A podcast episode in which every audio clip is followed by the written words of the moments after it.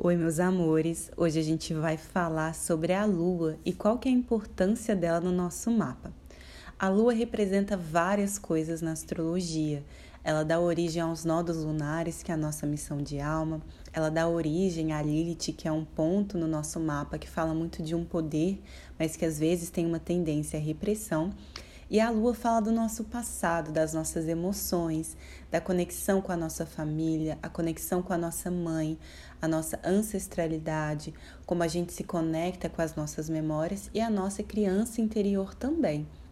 Só que aqui na lua a gente tem uma criança interior conectada com as memórias. É um pouco diferente da, da conexão é, da criança interior com o Sol. Então tem uma tonalidade diferente. A Lua no nosso mapa representa um lugar de nutrição emocional. Ela fala de como nós nos sentimos nutridos a um nível muito profundo através das nossas emoções, assim como ela também simboliza um lugar que pode ficar escondido os nossos medos e as nossas inseguranças, como a Lua ela muda de signo a cada dois dias e meio, o lugar onde ela se posiciona no nosso mapa também traz mudanças, traz é, mudanças repentinas ou traz oscilações também, porque ela tem essa oscilação naturalmente. A Lua ela é muito importante porque ela faz oposto e complementar ao Sol. Então, para nós estarmos nessa energia consciente, essa energia de manifestação, né, de cocriação através do nosso sol, que é a nossa essência, nós precisamos estar nutridos a um nível emocional. Já pararam para reparar que quando a gente não está bem emocionalmente, nada flui? Até aquele projeto, aquelas ideias que você tem a mil na sua cabeça, que representa muito o nosso sol, quando a gente tá, não está nutrido emocionalmente, é como se a gente não conseguisse é, dar vazão para isso. Então a nutrição dessa lua é muito importante. Então olha no seu mapa onde você tem a lua, quais são as características dessa casa. Sempre na leitura do mapa a gente olha a casa que se posiciona primeiro. Então se você tem uma lua, por exemplo, na casa 5, é, a sua nutrição emocional ela vem muito da criação, da conexão com o prazer na vida, da alegria, da criatividade, através do signo que está, porque o signo é uma expressão. E quando a gente começa a entender onde que nós nos sentimos nutridos, a gente começa a trazer mais consciência para aquilo que a gente deseja manifestar. É muito importante aqui nós observarmos como é a conexão ou a relação com a nossa energia feminina, assim como a relação com as mulheres da nossa família e principalmente a nossa mãe porque as dificuldades relacionadas com o convívio com a mãe, os desafios com a mãe ou com a família, podem trazer muitos desafios na integração da nossa lua. Assim como o desafio de estar nesse lugar receptivo na nossa vida também traz desafios no nosso emocional. Então, algumas coisas para a gente observar, para entender se a nossa lua está distorcida ou não.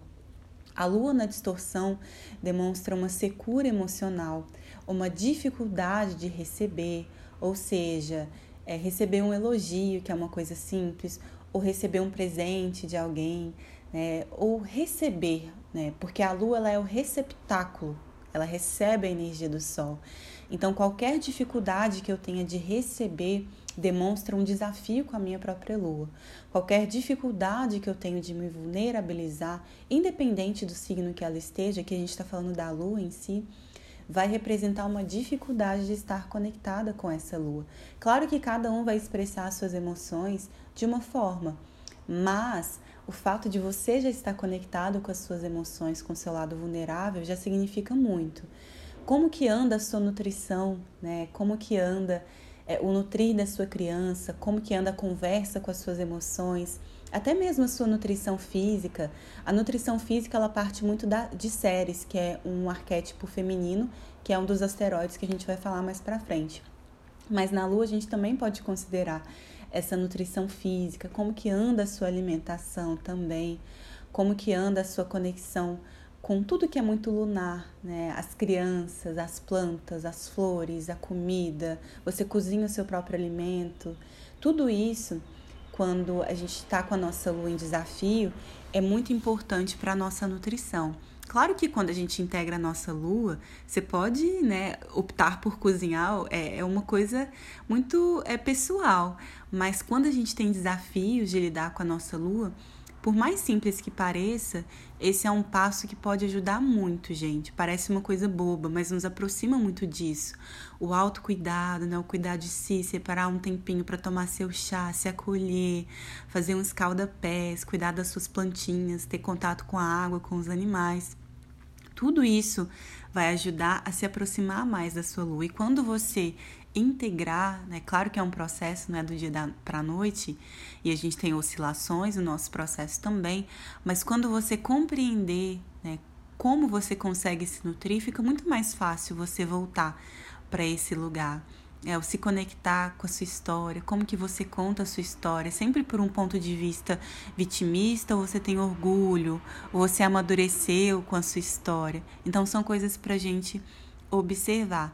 Então tenta trazer para você, porque a lua na, na versão elevada é um potencial de fertilidade, manifestação, de amorosidade, de acolhimento muito grande, não só do outro, mas principalmente de nós mesmos. É muito mais fácil a gente acolher fora do que acolher dentro. O desafiante mesmo é a gente ser amoroso com a gente mesmo em processos desafiantes na nossa vida. Então, se acolher é o principal, para que então a gente possa acolher o outro. Então, uma lua na versão elevada é aquela pessoa que valida suas emoções, mas não se identifica com elas. Ela se permite sentir, mas ela sabe que aquilo é temporário e que existe um aprendizado com aquela emoção. É a pessoa que se coloca vulnerável, é a pessoa que se coloca a receber, é uma pessoa que se nutre e a partir disso nutre os outros ao seu redor. É bem aquele arquétipo é, da mãe, mas não é uma mãe que passa a mão na cabeça e que quer salvar todo mundo, mas aqui um lugar de transbordamento. É, você está tão iluminada nessa capacidade de sentir, de conectar com ciclos, de se conectar com os aprendizados de cada ciclo, que isso vem naturalmente.